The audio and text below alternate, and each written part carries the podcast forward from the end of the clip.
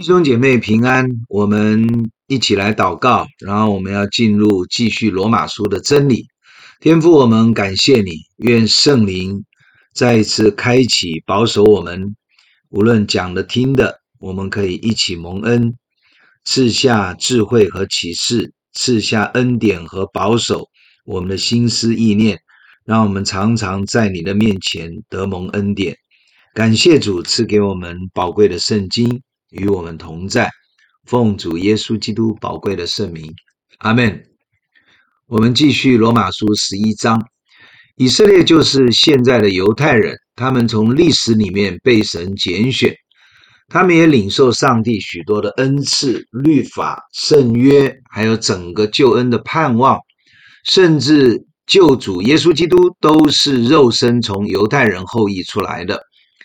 其实以色列人真的是被神特别的拣选，原因就是他们的祖先亚伯拉罕是对神非常有信心的生命，因此在那一个时代，神的主权就拣选他，呼召他，跟他立约，透过他产生了一个家族、一个民族跟一个国家，就是以色列，直到今天。以色列人，他们按着自己的主观想要立自己的意，就不服神的意了。律法是要人完全的守住每一条的律法，人跟神的关系才能够打通。但是呈现出来的结果是要让全人类都知道，我们没有办法遵行所有的律法，犯了一条就是犯全律法。因此，在神的面前，我们就不能够夸口，靠自己也无法被神称义。当耶稣基督来到这世界上，神的儿子自己来呈现上帝对他所拣选子民的恩典，反而犹太人不认识他，陷害他，透过罗马人的手把他杀了，就变成属灵上是顽梗刚硬的族群。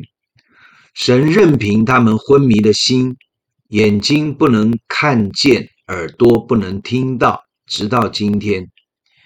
以色列的无知又对神不信的态度，神就任凭他们。其实不是神使他们变成这样，而是他们自己造成这样的反应，以至于神的启示感动没有办法开启引导他们，就变成。看也看不懂，听也听不明，所以心里就非常的刚硬。在巴勒斯坦的以色列人，今天如果不信耶稣基督是他们的救主，他们都还是这种的反应，非常的可悲。罗马书，我们接下去读十一到十五节。我且说他们失脚是要他们跌倒吗？断乎不是。反倒因他们的过失，救恩便临到外邦人，要激动他们发愤。若他们的过失为天下的富足，他们的缺乏为外邦人的富足，何况他们的丰满呢？我对你们外邦人说这话，因我是外邦人的使徒，所以敬重我的职分，或者可以激动我骨肉之亲。发愤，好救他们一些人。若他们被丢弃，天下就得与神和好；他们被收纳，岂不是死而复活吗？好，我们先读到十五节。保罗说：“我且说他们失脚是要他们跌倒吗？断乎不是！啊，又来一次的断乎不是。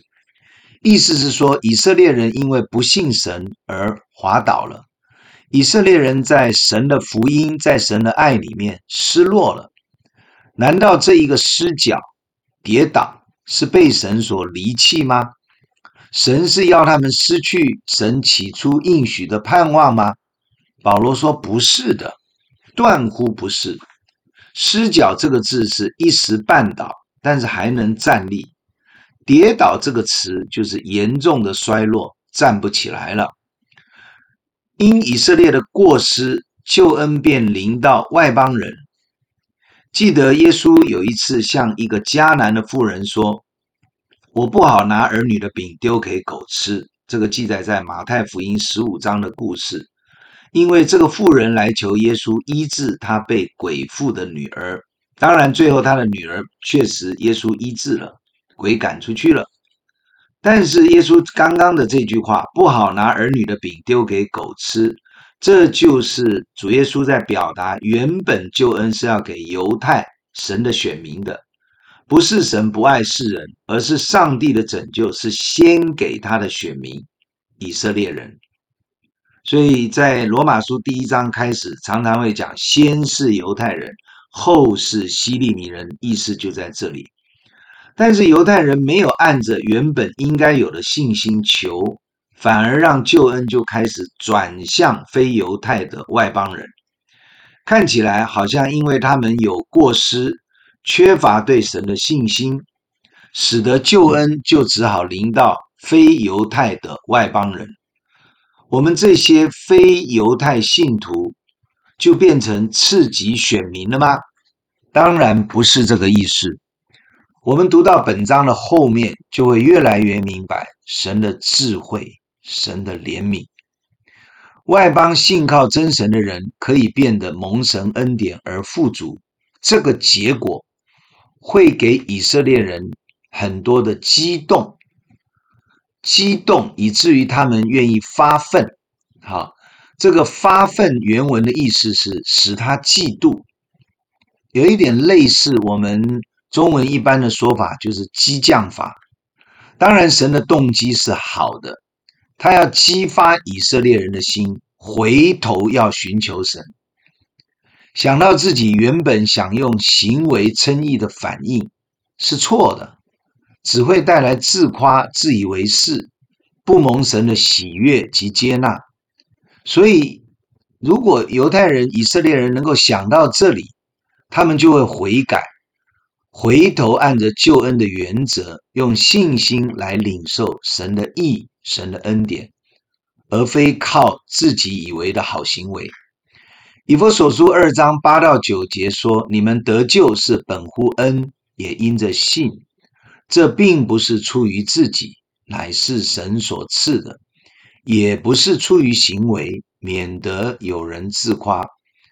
保罗这里是用一个反面的方法来说明，其实神允许以色列人跌倒、挫败，救恩也暂时不在他们当中，因为他们拒绝耶稣，排斥信仰，救恩就转向没有律法的外邦非犹太人。他们反而听到这个福音，外邦人就非常的渴慕；他们听到上帝的爱，就非常的感动。他们都是很真实的悔改信耶稣，他们是真正谦卑的来到神的面前，所以这个救恩就临到这些外邦人。神允许这样的事情发生，目的不是要叫犹太人真的跌倒、失落了、不得救了。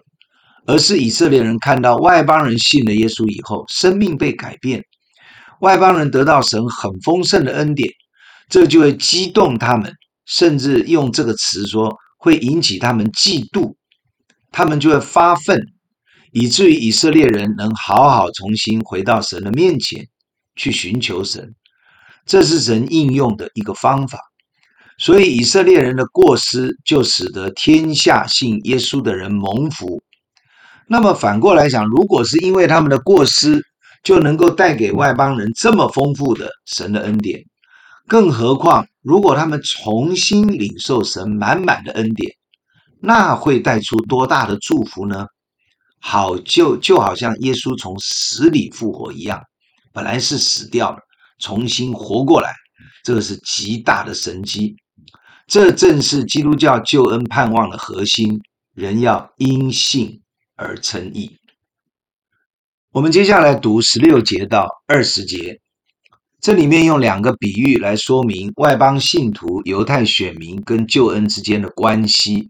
十六节所现的心念若是圣洁，全团也就圣洁了；树根若是圣洁，树枝也就圣洁了。若有几根枝子被折下来，你这野橄榄得接在其中。一同得着橄榄根的肥枝，你就不可向旧枝子夸口。若是夸口，当知道不是你拖着根，乃是根拖着你。你若说那枝子被折下来是特为叫我接上，不错。他们因为不信，所以被折下来；你因为信，所以立得住。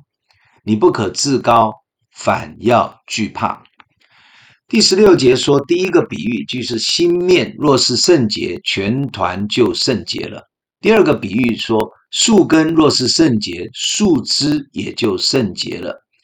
新面就是讲在做面的时候，那个起初发酵的面团，哈，用面粉揉起来，里面放酵的发酵的面团，它是预表以色列的祖宗亚伯拉罕及他的家人因信顺服神，成为被神称义的圣洁新面。之后，他的后裔子孙从这个传承下来，应该也是圣洁蒙爱的。如同发酵后的全团。第二个比喻说，也好像一棵树，树根就是指以色列民族的列祖列宗。如果是干净的，是圣洁的，那么当然长出来的枝子应当也是圣洁的。这里是在强调说，以色列这个民族是出于神应许的拣选。保罗要教导教会明白，不要只看眼前以色列人的不幸。其实他们有很好过去属神的根基，他们的祖宗跟神的关系很亲密，而且被神拣选，这些都是这个民族的根本。所以不要因为现状，我们就以为神弃绝他们。好，我们再接下去读十七、十八节：若有几根枝子被折下来，你们这野橄榄得接在其中。一同得着橄榄根的肥枝，你就不可向旧枝子夸口。若是夸口，当知道不是你拖着根，乃是根拖着你。这个就是圣灵给保罗非常大的智慧，他用这个比喻说明神的想法跟做法。古代的巴勒斯坦人都知道，用野橄榄的枝子接在老橄榄树上。可以使老橄榄树恢复其生命力。以色列人的列祖，他的生命根基是好的，但是后来慢慢发展出来，因为不够认识神，而且缺乏信心，甚至有不幸的恶心在里面，某些树干衍生不出好的枝子，与原来的橄榄树的方向就不一致了。也结不出原本要结的果子，就成为被主人折下、砍去的一个老橄榄树。之后，非正统的野橄榄得以有机会结在原本的橄榄树上，当然就算是一个额外的恩典。啊，那这个野橄榄就是指我们这些非犹太人的外邦信徒。那么，野橄榄树。与橄榄树在希腊原文里面，这两个字是不同的两个字，表示野橄榄跟原来的橄榄树根本是不同生命品质的两棵树，原本是不能也不应该接在一起成长的。这个结合的动作，就是指外邦人因为接受基督福音救恩的缘故，与犹太人当中愿意信耶稣基督的信徒。在基督的生命里，就合为一体了。哈利路亚！我们可以从以弗所书二章的一段经文，可以明白这个概念。以弗所书二章说：“你们从前按肉体是外邦人，是称为没受割礼的。这名原是那些凭人手在肉身上称为受割礼之人所起的。”那时你们与基督无关，在以色列国民以外，在所应许的租约上是局外人，并且活在世上没有指望，没有神。你们从前远离神的人，如今却在基督耶稣里靠着他的血已经得清净了，因他使我们和睦，将两下合而为一，拆毁了中间隔断的墙。为要将两下借着自己造成一个新人，如此便成就了和睦。既在十字架上灭了冤仇，便借这十字架使两下归为一体，与神和好了。感谢赞美主，这是神的大智慧的作为。因为无论是犹太人或非犹太人，其实都是按照神的形象样式所创造的。只要借着信，只要借着耶稣基督十字架所成就的救恩，我们在基督里就是一体的了。哈利路亚！以色列人因为被恶者迷惑，后来拜偶像，随从异教百姓的风俗生活，就失去了原来树根所应该带出来的属神反应。一些不信的犹太人被剪下来丢掉了。但是这并不会影响他们原来的根，而我们这些原来不是在这犹太民族的根里面长出来的外邦信徒，接受耶稣基督的生命，是野橄榄被接在原来的橄榄树上，一同得着原本这棵橄榄树根供应的肥枝叶，这就是新的野橄榄枝。以色列犹太人是旧橄榄枝子。其实我们所祷告的真神，所读的圣经，神的律法及应许，我们的救赎主耶稣基督，都是从犹太人出来的。我们第九章已经解说过这个圣经的真理了。因此，我们能得救的新约外邦信徒，就不可以向旧橄榄根及枝子夸口，因为今天我们对于犹太人来讲，我们领受了透过犹太人出来的恩典，我们不能反过来轻视、瞧不起这些不信的犹太人。虽然他们因为不信，这些橄榄枝子就会被折下来，生命受到亏损，与神的救恩祝福脱节，但是他们仍然是承受旧橄榄树的传承，就是他们的根部，也就是犹太人的列祖所带来的那个起初。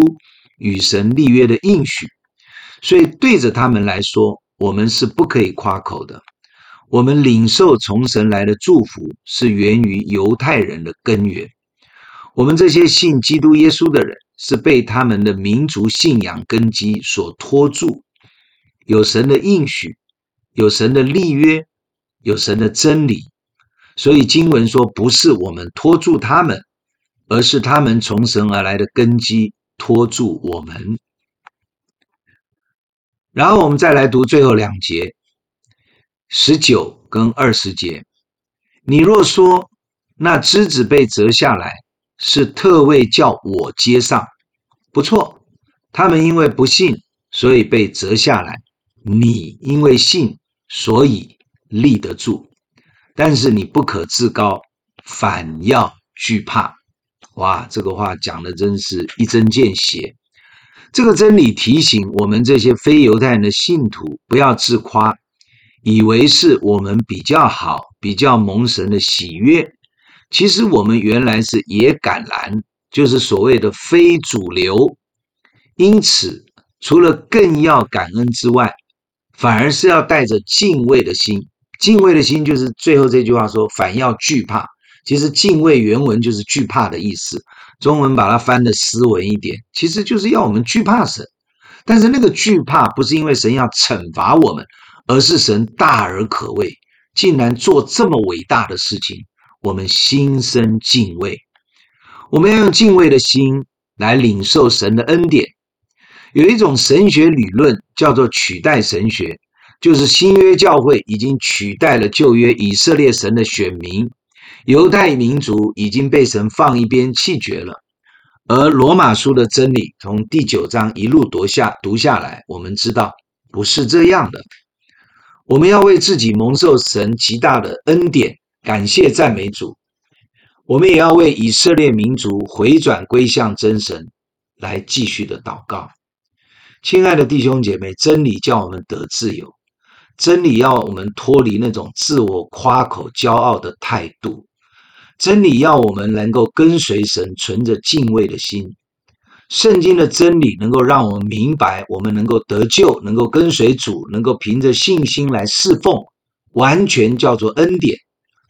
诚实的说，如果不是神允许，我们连服侍神的机会可能都没有。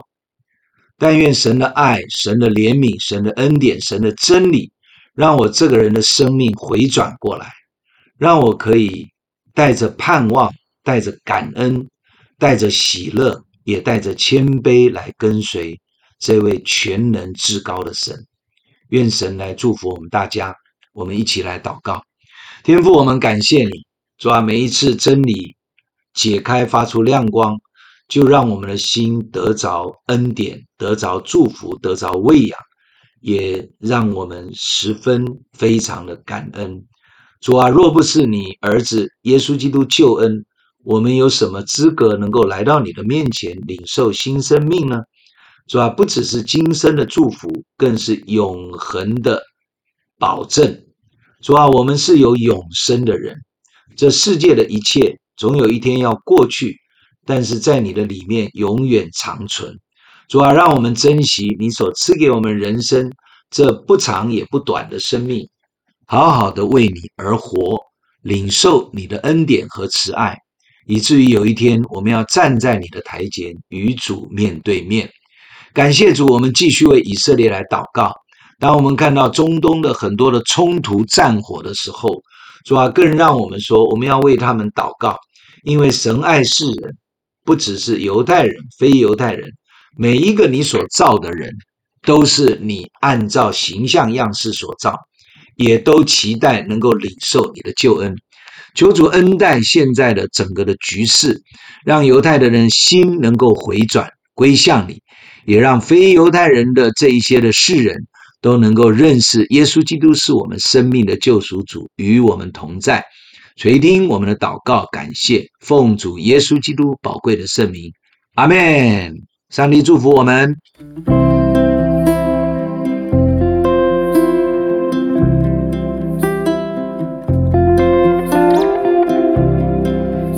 喜欢我们的分享，欢迎按赞、订阅、开启小铃铛。愿神的话每一天成为我们随时的帮助。你也可以把连接传给需要的人。愿上帝祝福你，阿门。